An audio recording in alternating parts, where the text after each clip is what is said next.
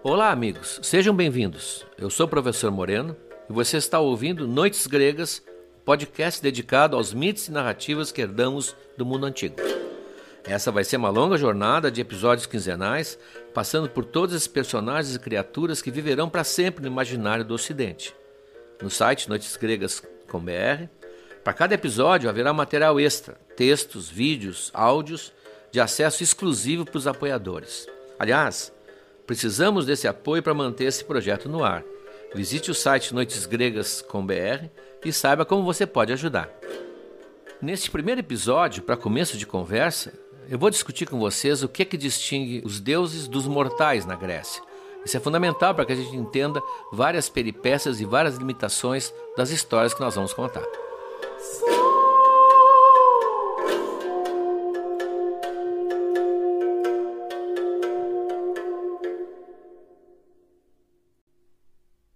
Muito bem, vamos conversar durante muitos episódios sobre os deuses gregos, seus feitos, suas aventuras, suas travessuras. Mas antes eu precisava definir com vocês exatamente o que é um deus para o grego. Você conhece várias mitologias, mas a mitologia grega tem algumas características bem especiais. Para começar, eles são iguais a nós. Há um filósofo, Xenófanes, que disse que é natural que os gregos tenham inventado, criado deuses à sua semelhança se os bois ou os cavalos dizer, eles tivessem mãos para pintar e soubessem pintar e soubessem desenhar, eles pintariam seus deuses como bois ou cavalos. Essa é a premissa básica. Cada um faz o deus à sua semelhança. Só que se os deuses fossem iguais exatamente aos homens, haveria um problema de, inclusive, de narrativa mitológica. Então, quais são as diferenças? Quais são as características que eles têm? E quais são as diferenças que eles têm, por exemplo, os deuses do Egito ou os deuses da Índia? Bom, primeiro, não há animais na mitologia grega entre os deuses. Aquela preocupação que o grego tem com o ser humano, talvez a, a cultura que mais cultuou o próprio homem, eles não admitiam a ideia de um animal ser Deus. Isso no Egito nós vamos encontrar bastante. Há vários deuses animais, na Índia, então, nem se fala, e isso para os gregos era espantoso. Ah, há vários comentários, inclusive de autores, dizendo que como é que vai se cultuar um deus que é um escaravelho, ou um deus que é um chacal, como no caso do Egito. Os deuses são sempre humanos. Essa forma humana é uma das características que talvez tornem a mitologia grega tão mais próxima de nós. Segundo, não há deuses sanguinários, não há deuses aterrorizantes, ele não há, o que é mais importante, não há um deus do mal. Eles não têm o conceito do mal. O conceito do mal foi introduzido para a nossa cultura pela linhagem judaico-cristã. Claro que em outras, na Síria, em Babilônia, havia deuses do mal, o princípio do mal. Não existe. Aqui é mais ou menos como uma, a mitologia afro-brasileira. Os deuses são propiciatórios, se bem tratados ou, se for do seu agrado, eles são benéficos.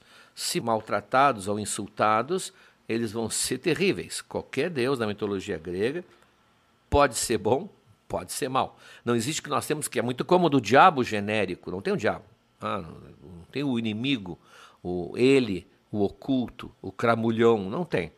Isso, é, aliás, tem dado um problema curioso com a adaptação desses mitos para os jogos de RPG da juventude, os games, para os desenhos da Disney, porque a cultura ocidental hoje está acostumada a ter o, o, outro lado, né? o lado o lado negro da força. Até depois nós ficamos sabendo que o Darth Vader não é tão ruim assim, mas tem que ter o inimigo. Então, no caso da adaptação que o Disney fez, por exemplo, no Hércules, que é um desenho lamentável em termos de mitologia, o Hércules devia processar a Disney. Ali eh, eles criaram a ideia, e está sendo muito repercutida entre a juventude, que o Hades, o senhor do mundo dos mortos, é o, é o mal, ele é bandido, ele tem as seclas. Pelo amor de Deus, ó, pelo amor de Zeus, ele é o irmão de Zeus, os três grandes irmãos, Zeus, Poseidon e Hades, que dividiram os domínios entre si e ele ficou eh, responsável pelo mundo inferior, inferior embaixo. Daí o inferno, uma palavra que veio do latim, é o mundo subterrâneo, o mundo onde vivem pacificamente os mortos. Isso, portanto, não existe. A mitologia, nesse caso, ela é humana, é humana. Eles são sempre belos, Não existe Deus feio, o único Deus mais ou menos eh, fora dos padrões uh, de beleza seria o Hefesto, uh, que se conhece em Roma com o nome de Vulcano. Aliás, nosso segundo episódio vai tratar exatamente esse problema dos nomes, mas isso uh, se você, você vai ouvir, por enquanto, o Hefesto. Fora ele, todos eles são bonitos, são atraentes, as deusas são lindíssimas eles são mais altos que os seres humanos. Ah, Pode-se imaginar assim, 50, 60 centímetros mais altos. Tá, daí aquela ideia que até hoje persiste de chamar uma mulher bonita de uma deusa. É, uma deusa sempre pressupõe assim uma certa estatura maior e é uma beleza fora do comum. Todos são bonitos, todos são felizes, não existe um deus depressivo, não existe um deus triste. O próprio Hades, que mora no mundo triste, cinza, mundo do subterrâneo, ele não é tido como um deus carrancudo. Ele só não ri muito, mas também se explica. E o curioso é que eles têm uma idade fixa, ou seja, eles nasceram, isso é interessante, os deuses na Grécia todos nasceram. A gente tem a descrição do nascimento de todos eles, inclusive de Zeus. Não é como outras religiões, tem o Deus incriado, né, aquele Deus eterno. Não, tem pai, tem mãe, ah, tem episódios do parto, tem alguns deuses que nasceram com grande dificuldade, aliás, no parto, é o caso do Apolo ah, e da Artemis. Eles nasceram, cresceram até um certo ponto, parece que é o ponto que estava programado, digamos assim, e ali estacionaram. Apolo vai ser sempre um jovem, seus vinte e poucos anos, belo, ah, nunca vai envelhecer um dia, a Artemis, a irmã gêmea dele, é a mesma coisa. O Dionysus vai ser um, um pouquinho mais jovem, talvez, ah, 22, 21, um jovem que não teria problema nenhum em ter participado do Woodstock. Ah, aliás, tem a mesma, a mesma ideologia, assim, mais hippie. O Zeus vai ser um, um homem maduro, dos seus 45 anos mais ou menos, e assim ficarão para sempre. O curioso é que praticamente cada pessoa teria um deuses da sua própria idade para cultuar. Não é por acaso que os jovens cultuavam muito Artemis, que é a deusa jovem mulher. Bom, todos usam linguagem para falar entre si. Aliás, qual é a linguagem dos deuses? É uma pergunta. É a mesma dos homens? Isso não, nunca se resolveu. A mitologia também ela, ela tem aqueles vazios da história que não precisa se explicar. Não tem que explicar tudo. Nós não estamos vendo, não estamos tratando de uma narrativa realista. Nós estamos tratando de um mundo criado uma imaginação fantástica para uma nação, para um povo, povo grego, que está dentro do nosso DNA até hoje. Então eles falavam, falavam com os humanos, falavam entre si. Que linguagem? Bom, mais ou menos pressupõe-se que eles falassem grego. Uh, seria mais ou menos como o Guerra nas Estrelas, todo mundo fala inglês. Não ia ser um problema terrível aquele bar lá no, onde se encontram os, os personagens mais variados. Claro que há momentos em que a gente tem uma pista de que não fosse exatamente a língua dos homens. Há, há uma cena que famosíssima em que Afrodite, a deusa da beleza, a deusa do amor físico, ela que é uma mulher independente, escolhe os seus parceiros, ah, ela se interessa por um belo pastor que é o Anquises, pastor de Troia, e como ela sabe que não pode se apresentar a ele na sua aparência divina, porque ele vai imediatamente ter medo, os gregos aprenderam que a proximidade direta de um deus nunca é muito saudável, alguma coisa sempre vai sair mal. Ela se fantasia, digamos assim, de uma pastora camponesa da região. E ela ela tem mecanismos que atraem, ela tem um cinto mágico que causa assim uma paixão súbita, instantânea. A deusa é cheia de acessórios e ela se aproxima e evidentemente Anquises não vai ceder aos seus encantos, mas ela acha necessário explicar para ele como é que ela fala a língua dele. Então ela diz: "Não, eu tive uma uma uma ama, eu não sou de Troia, eu tive uma ama que me ensinou a falar a, a tua língua, para não estranhar. Alguns dizem que isso seria apenas um indício de que os troianos não falavam a mesma língua que os gregos. Outros dizem que não, que os deuses falavam outra língua diferente dos mortais. De qualquer maneira, eles usam linguagem. Eles têm sentimentos humanos. Toda a lista de sentimentos que o ser humano tem, eles têm. Do ciúme, à inveja, ao ódio. Eles têm desejos bem humanos, têm defeitos bem humanos. Todos eles têm limitações. Isso é outra coisa fantástica. Não há aquela figura do Deus onisciente, o Deus que sabe tudo, o Deus que pode tudo, porque isso tira risco da narrativa. Isso pode ser comparado quando surgiu o Super-Homem. O Super-Homem pertence à mitologia moderna. Né? O Super-Homem é, era um personagem que, como veio de Krypton, ele tem superpoderes. Visão raio-x, super velocidade, é invulnerável, mas isso o tornaria um, um personagem absolutamente plano, monótono. Ele ia sentar numa cadeira e os inimigos iam jogar bombas atômicas, iam jogar vírus em cima dele e ele ia dar risada. Então tiveram que criar um ponto fraco e criar a Kryptonita. Com isso, a história passa a ter aquela tensão necessária. Ele também corre riscos. Depois surgiu o Capitão Marvel, que na minha infância era o Capitão Marvel, que aliás dá hoje o nome ao grupo do Marvel. E o Capitão Marvel, vamos desculpar que é assim que eu conheço, o Capitão Marvel, eles criaram uma outra uh, fragilidade. Ele não era como o caso do Super-Homem, que mesmo sendo Clark Kent é invulnerável, ninguém pode espetar uma, um espinho no Clark Kent, porque ele também é, é o homem de aço, como diz a, a história. Eles criaram um jornalista, para casa que foi acusado depois de plágio, o Billy Batson, que era ser humano mortal como qualquer um de nós. Só que quando ele dissesse a palavra mágica, Shazam, S de Saturno, H de, de Hermes, tinha toda uma explicação, eram os deuses. Quando ele invocava ah, o poder esse mágico, ele virava o Capitão Marvel. E aí invulnerável. O Capitão Marvel não adiantava a Kryptonita, não adiantava nada. Só que ele tinha grandes momentos de risco quando ele era apenas humano. Então as histórias corriam sempre em torno dele não conseguir pronunciar o Shazam. Ele estava amordaçado, ele estava anestesiado, ele estava dentro d'água e tal. Então essa ideia os gregos não criaram para os seus deuses. Os deuses têm pontos fracos, os deuses têm limitações, eles não ouvem tudo, eles não enxergam tudo, eles não têm visão raio-x. O homem pode se esconder dele. É possível enganá-los com astúcia. Tem várias histórias em que o homem engana os deuses. O Sísifo, por exemplo, é o rei de enganar os deuses até que ele é castigado. Ele não sabe o que as pessoas pensam. Então, os deuses são limitados também. São como nós. Se um grego subisse ao Olimpo, ninguém, raros subiram, raros foram os mortais que subiram ao Olimpo. Ele ia ver nada diferente do que ele via aqui embaixo. Claro nós estamos falando de Homero, que fez a grande descrição dos deuses, e claro que a descrição que ele fez do mundo dos deuses é a descrição do mundo dele, em cenas.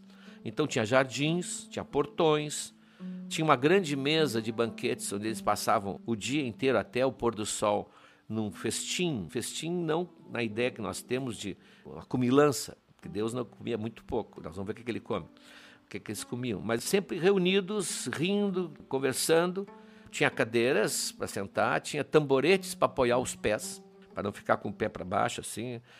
Tinha camas confortáveis. Eles tinham, as deusas tinham um tocador.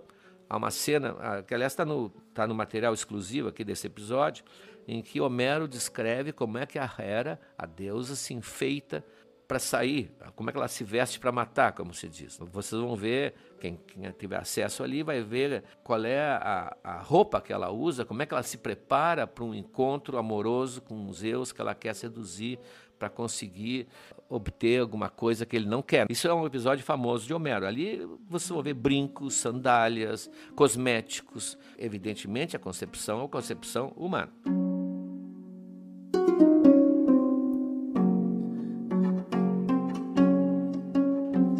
Ouvem música, gostam muito de ouvir as musas, são ah, toda uma, série de histórias das musas e como é que se criou a flauta, como é que se criou a lira, ah, sempre ligado aos deuses. Eles fazem sexo, bom, muito, faz parte da mitologia grega, essa ideia do sexo livre, talvez por isso fascine tanto. Sofrem dores do parto, amamentam, eles andam de carro pelo céu puxado por cavalos, que vão para os estábulos divinos, gostam de presentes, de vez em quando saem de férias, em um lugar que eles saem de férias, que vários deuses adoram, é a Etiópia, como eles chamavam, porque não é a Etiópia, é a África, porque ali dizia vários deles, o mundo era alegre e os homens e as mulheres eram belíssimos uh, e havia uma vida assim. Eles achavam os deuses que era uma vida mais próxima da natureza. Curioso, eles já tinham essa ideia de, valorizar essa vida natural. Era lá entre os etíopes que eles iam. Nós vamos ver que a Odisseia começa com os deuses resolvendo libertar Ulisses que estava lá numa ilha prisioneiro há nove anos, aproveitando que o Poseidon foi passar uns dias lá na Etiópia, foi passar uns dias com seus amigos etíopes e não está por perto, não está na reunião, digamos assim, tipo condomínio. Ele não estava na reunião, então os condôminos do Olimpo resolvem libertar Ulisses. O Lacarrière, que é um nome que eu vou citar muito, que é um francês que tem vários livros interessantíssimos sobre a cultura grega. O Lacarrière, quando era aluno do liceu na França, era fascinado por essa semelhança humana e um dia perguntou, e foi na época duramente punido, se as deusas menstruavam. Ora, porque exatamente ele percebeu que eram de carne e osso, na verdade, eram de carne e osso. Eles não comiam. Isso os distingue dos homens. Duas coisas vão distinguir dos homens, dos mortais: a imortalidade e o fato de não, exatamente por serem imortais, não consumirem, como eles dizem, o vinho e o pão. Aqui é um paradoxo. Os deuses não comiam, mas tinham duas substâncias que eles ingeriam: o néctar e a ambrosia. Uh, ninguém sabe como era o néctar, ninguém sabe como era a ambrosia. Mas pela descrição que se faz nos mitos, se vê que o, a imaginação grega deu aos deuses algo semelhante ao vinho porque sempre é, é, o vinho, é o néctar escuro, é o néctar roxo. Há momentos em que pinga néctar na roupa de uma deusa e mancha, portanto, estamos trabalhando com vinho. Ambrosia é outra coisa, ninguém sabe exatamente como era, mas uns dizem que era sólida, outros dizem que era líquida, mas é um alimento que só eles ingeriam. Raríssimos seres humanos lá na mitologia tiveram assim o, o, privilégio de provar a ambrosia e geralmente foram castigados. Há uma pessoa só que provou a ambrosia, que é uma grande curiosidade de todo mundo ler mitologia, que é a Emília do Monteiro Lobato. Isso também no nosso material exclusivo relativo a esse episódio tem lá o, a genialidade do Lobato mostrando como a Emília consegue provar a ambrosia e qual é o gosto que tem. Qual é o gosto que a ambrosia tem. Também ali naquele material exclusivo eu vou comentar outros usos da ambrosia, que não era só um alimento, era também uma espécie de unguento mágico, uma espécie assim de cosmético que hoje as empresas, a Lancôme e a Shiseido, matariam para conseguir a fórmula. Tem outras utilidades, outras utilizações até estéticas. E, e como eles não comem, como eles, eles, eles são imortais e não precisam de alimento, criou-se logo uma pergunta. O Aristóteles, um que faz: para que, que eles têm néctar, então? Por que, que eles têm ambrosia? Por que, que eles ingerem essa substância e não precisam? Então, daí, mais ou menos, se aponta para uma ideia do prazer, exatamente. Aí está outra, outra, outra característica típica. Eles fazem isso pelo prazer. É bom tomar néctar, é bom comer ambrosia. Seria mais ou menos assim como o sexo sem ser para procriação. Não tem que ter uma utilidade. É bom, é bom e eles sabiam disso.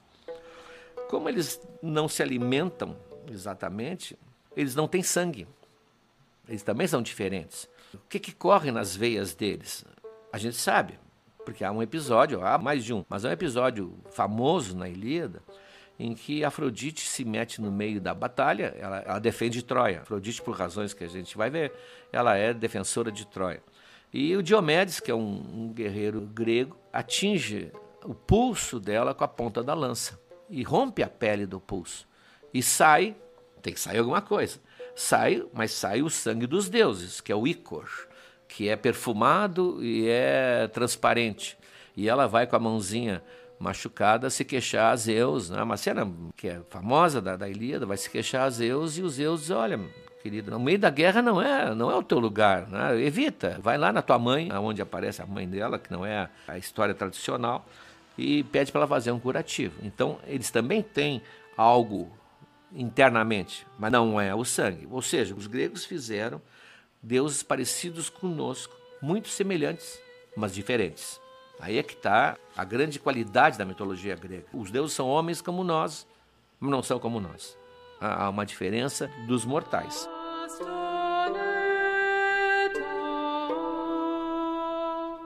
Eles não tinham não existia como existe no cristianismo, eu não sei em outras religiões, mas também deve existir, acho que no islamismo também, não existia a preocupação dos deuses em saber se os homens acreditavam neles, nem intimamente.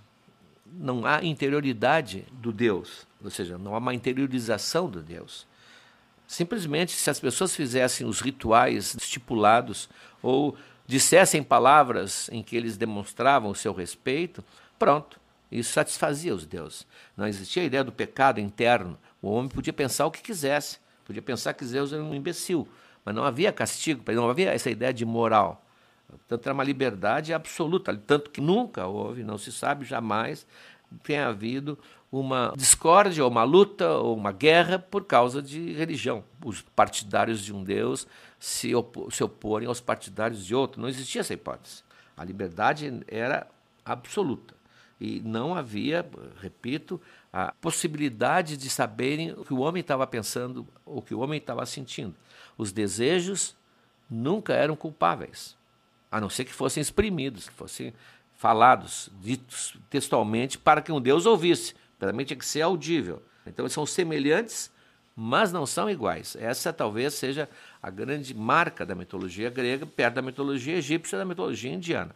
Claro que, como numa construção em que o homem e o Deus são muito parecidos, há a cada momento, cada mito, há aquela preocupação em manter o limite. Mostrar, fica no teu lugar, nós ficamos no nosso. Quer dizer, há muito próximos, isso poderia favorecer aquela familiaridade do homem. Não. A cada momento se mostrava o divino vai até aqui, o humano vai daqui para baixo.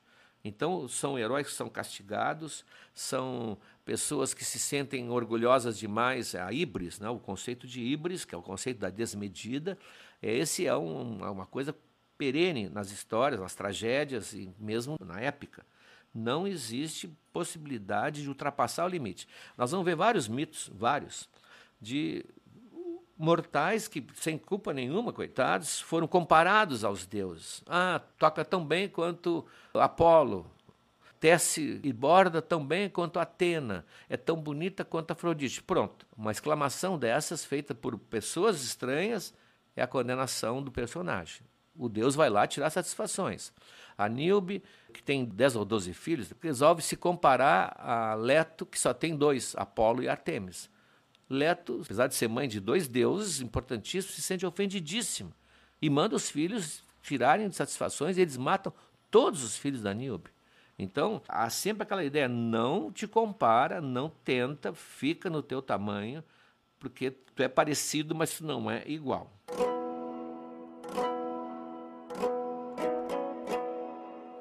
Eles são imortais. Imortais, mas eles nasceram. Então, na verdade, ao contrário de outros deuses, eles nasceram, só que nunca vão morrer. Nós temos outros deuses em outras mitologias que não nasceram, eles estão eternos. Eles têm um começo, mas não têm um fim. Isso é fundamental. E essa imortalidade deles é a legítima, porque tem a imortalidade concedida. Nós vamos ver histórias, por exemplo, em que o, o Tito nos ganha da mulher, que é a Aurora, Eos, consegue, junto a Zeus, a imortalidade. Só que ela não pede a juventude eterna. E o Tito vai se desmanchando quase, passando-se anos e séculos, e ele não tem fim. A Sibila de Cuma é outra, que consegue de Apolo a imortalidade, mas não se dá conta que não tem juventude eterna e ela vai passar mil, dois mil anos e no final, quando perguntam a ela o que, que ela quer, ela está transformada quase num passarinho dentro de uma gaiola sequinha e pequenininha. Ela mal consegue dizer sempre eu quero morrer, porque ela não, a imortalidade não é a verdadeira. Talvez com isso se possa eh, avaliar a grande renúncia que fez Ulisses na Odisseia, quando Calipso, a deusa que está apaixonada por ele, lhe oferece a imortalidade e a juventude eterna. Dizer, aí sim, pacote completo. E Ulisses diz: não, eu quero voltar para casa, voltar para minha mulher e para o meu filho. Realmente o que ele renunciou foi muita coisa, que ninguém teve oferta. Bom, o que, que eles não têm que o homem tem? O que, que o Deus, nesse ponto, perde? Os gregos, eu tenho um filósofo né, que dizia muito bem: eles nunca saberão o que é viver sabendo que um dia vão morrer. Ou seja, a vida não ter, nunca terá para um Deus essa pungência que tem para nós, que sabemos que um dia não vamos estar mais aqui. E isso faz com que se valorize cada segundo da vida. Como a vida deles é eterna, eles têm uma curiosidade imensa em saber como é que é ser mortal. Nunca saberão. A única coisa realmente que eles perdem para o ser humano. É, um dizia que os deuses criaram os homens para se divertir. Ah, isso aqui seria uma espécie de grande teatro aqui embaixo E os deuses lá em cima, e realmente a ideia que a gente tem é essa, lá no Olimpo, observam, riem, intervêm às vezes, descem, ah, conquistam os jovens daqui, fazem atrapalhadas e tal. No entanto, ficou claro que os, os gregos também se divertiam com os deuses. A relação deles com os deuses era. Eles acompanhavam as, as aventuras de Zeus, as atrapalhadas de Zeus, as vinganças de Hera, uh, e riam muito com isso. Há registros de que os deuses também divertiam os homens. A Edith Hamilton, que é uma senhora mitóloga, a senhora mitóloga hoje parece aquele que é mentiroso. Não, ela, ela estudava mitologia, tem vários livros sobre o assunto ela dizia que é impossível imaginar um deus egípcio dando uma risada, ou rir na frente de um deus egípcio, enquanto o Olimpo era sempre um riso por toda a parte. Bom, acho que quem definiu finalmente por que, que nós temos esse grande fascínio pela mitologia grega, porque é uma criação literária maravilhosa, artística, e o, o grego, nosso antepassado, atribuiu aos deuses tudo o que era inacessível aos nossos próprios desejos. Aos nossos desejos mais poderosos, nossas pulsões, estão ali e livres, estão livres do sacrifício da civilização que nos faz reprimir. Eles têm um privilégio que no fundo inconscientemente é o que nos fascina, duas coisas.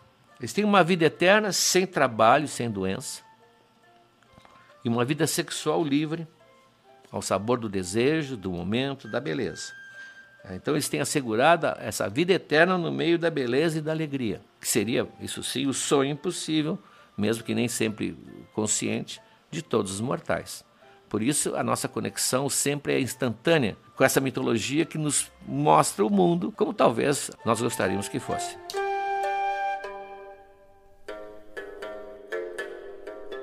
No próximo episódio, vamos discutir como se pronunciam os nomes dos deuses e os nomes dos personagens e vamos ver como é que a tradição solucionou esse problema, inclusive qual o critério que vamos adotar aqui ao longo de todas as nossas histórias.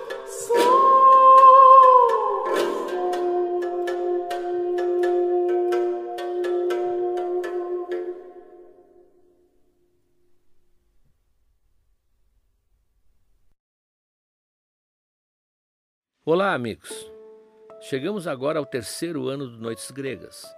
Já contamos muitas histórias, mas tem muito mais pela frente. Tem toda a Ilíada, a Odisseia, as Metamorfoses de Ovid e muitas outras coisas. Mas para que a gente consiga seguir em 2023, para produzir esse podcast que nos dá muito prazer, mas também muito trabalho, nós precisamos do apoio de vocês. Acesse noitesgregas.com.br barra apoiar. O link está na descrição desse episódio e veja como você pode ajudar. Um abraço.